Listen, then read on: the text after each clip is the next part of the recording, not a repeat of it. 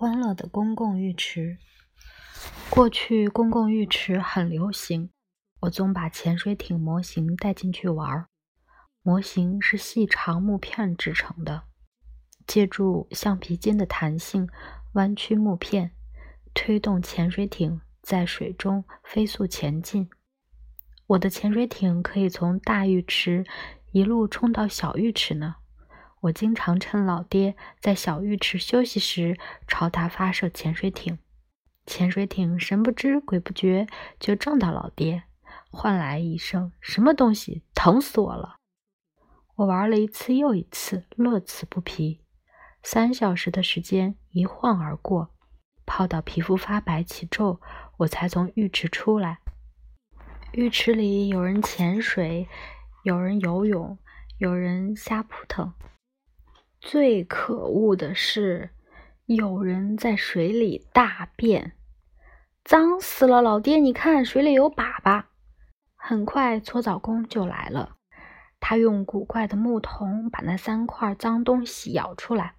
好了，这就干净了，已经没事了。搓澡工说着，搅和了一下浴池里的水，大家都一副见怪不怪的样子。陆续下水，继续泡澡。老爹还在这滩脏水里冲洗假牙。呃，公共浴池有时会根据时令推出柚子浴、菖蒲浴。柚子浴的话，如果去晚了，水已经变得黏糊糊的，只有一些柚子碎渣载浮载沉；而菖蒲浴。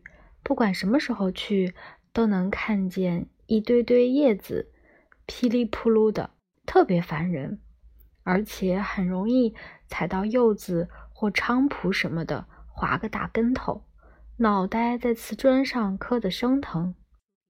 公共浴池就不要搞这些费力不讨好的创新了吧？公共浴池现在也没有带锁的置物柜。但从前只有竹筐，圆圆的竹筐可以一个个摞起来。我经常拿竹筐玩套圈游戏，弄得乱七八糟。这时前台的大叔就会大声呵斥：“小子，别乱动！”那时也没有小偷。你问为什么没有小偷？因为没钱可偷呗。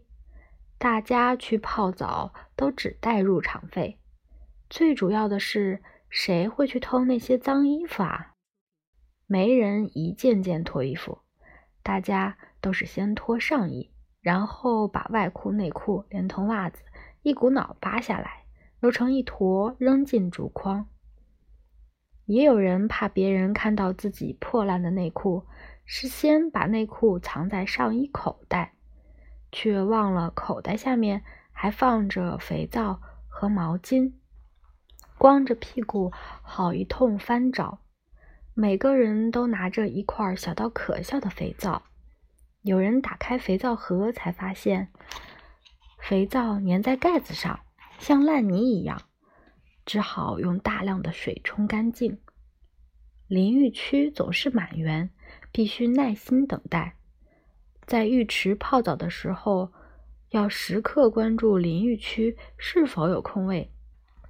看到有人刚好快洗完了，就要迅速爬出浴池，冲过去占位。有时也会被虚晃一枪，其实人家根本没洗完，只好强压怒火，在一旁等待。洗的时候水时有时无，让人忍不住骂街。还有上小学时，我曾在浴池碰到同班女生。在那种场合见面，别提多尴尬了。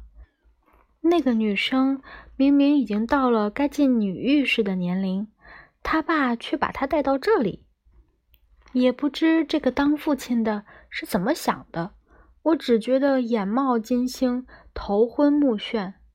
话说后来，我进入了青春期，正值对异性产生强烈兴趣的年龄。有一次，在浴池泡澡时，一位父亲带着他小学五年级的女儿进来了。小学五年级的少女，发育的特别好，身材凹凸有致。我目不转睛地盯着她看，骨头都酥了。